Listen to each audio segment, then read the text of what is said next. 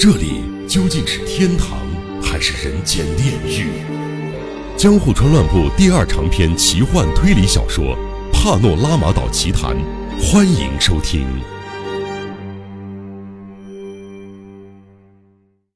这件事儿发生后的第四天，广介便决定杀了千代。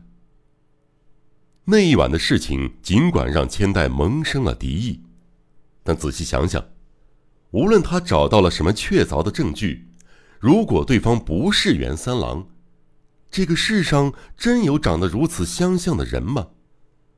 在日本辽阔的土地上细细寻觅一遍，或许可以找到容貌相似的人。但要说这个人又刚好在袁三郎的墓地里死而复生，这简直……就是神奇的魔术，也实在太难以想象了。会不会是我想多了？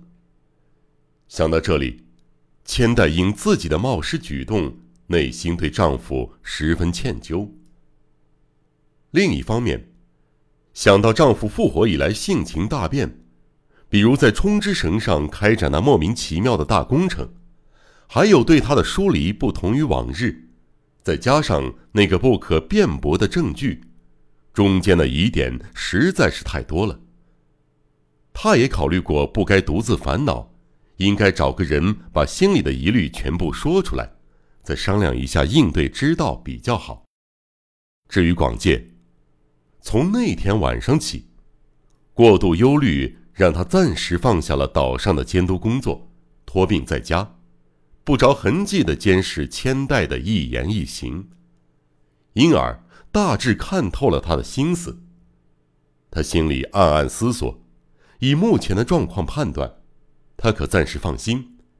只是从那天之后，千代索性把照顾他的衣食琐事全交由佣人处理，不再接近他了，也不与他说话。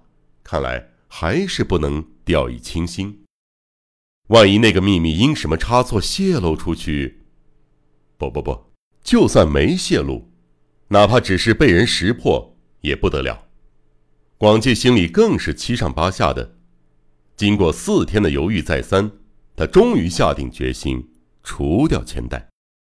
这天午后，他把千代叫到房间，若无其事的说道：“我的身体好多了，接下来我要回到岛上。”这次一去可能直到竣工才回家，我想带你过去，一起在岛上生活一阵子，怎么样？要不要出去散心？再说，我那空前绝后的大工程也大致完成了，想让你亲眼见识一下。果然，千代还是怀疑，他找了许多不着边际的借口，大意就是拒绝他的邀请。广介半哄半骗半恐吓，费了好一番唇舌。总算把他说服了，最后千代勉强点头答应了。看来千代虽然怀疑、害怕广介，但即使他不是袁三郎，心里依然对他有所依恋。决定一同前往冲之岛后，两人又为了要不要带奶妈同行争执不下。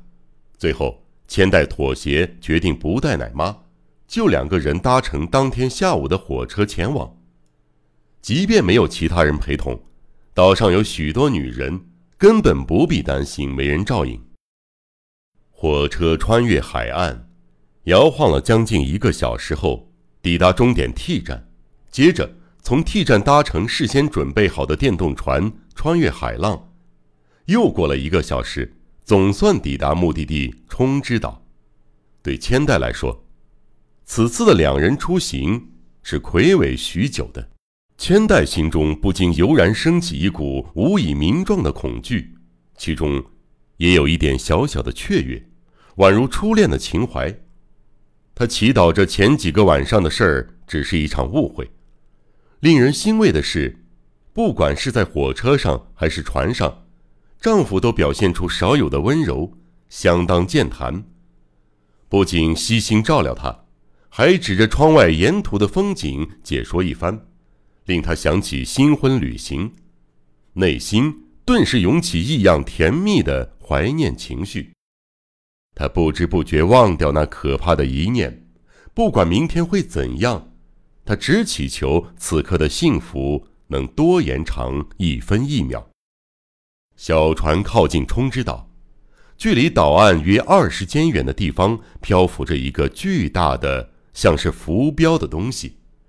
船就停靠在旁边，浮标表面附着张边长约两间见方的铁网，中间开了个小洞，像是船的甲板升降口。两人从船上走过跳板，来到浮标上。你先站在这里。从这个角度观赏一下这座岛屿，那些高高耸立着的像岩山一样的东西，是用水泥浇筑而成的墙壁。从这里看，那就像是岛屿的一部分，里边隐藏着壮观精彩的事物。还有，你看，岩山边上露出一个探出头的脚手架，那一块目前还剩一小部分没完工，正在赶工。那里将会是一座大的吓人的 Harvard Garden。也就是天国花园，那么接下来一起参观我的梦之国吧。别紧张，从这个入口下去后，我们将走上通往岛屿的海底隧道，很快就能抵达岛上。来，让我牵着你的手，随我来。广介温柔地说，同时拉起千代的手。他的心情和千代一样，为能够手牵着手走过这片海底感到满足。尽管心想迟早必须杀了他，但也正因如此，他肌肤温柔的触感更叫他怜惜不舍。进入升降口，走下约五六间长的黑暗纵穴之后，底下是条宽度大概和普通建筑物走廊相同的通道。千代来到这里，还没走上一步，就忍不住惊叫了一声。原来那是条上下左右都可以观赏到海底世界的玻璃隧道，钢筋混凝土框上嵌着厚厚的玻璃，外部装上高瓦数的电灯，强劲的光线照亮了半径约两三间内的海底风景。滑腻腻的黑色岩石，如巨大动物的鬃毛般激烈摇摆的各类海草，形状奇异的各种洄游鱼类。还有大章鱼张开八条像车轮一样的腿，鼓着吸盘贴附在一大片玻璃上；海虾像水蜘蛛一样在水中的岩壁上蠕动。虽然有强光照射，但稍远处生物的身形逐渐模糊，和海水融合在一起；而远处如漆黑的森林，感觉似乎有无数诡谲的怪物正彼此推挤。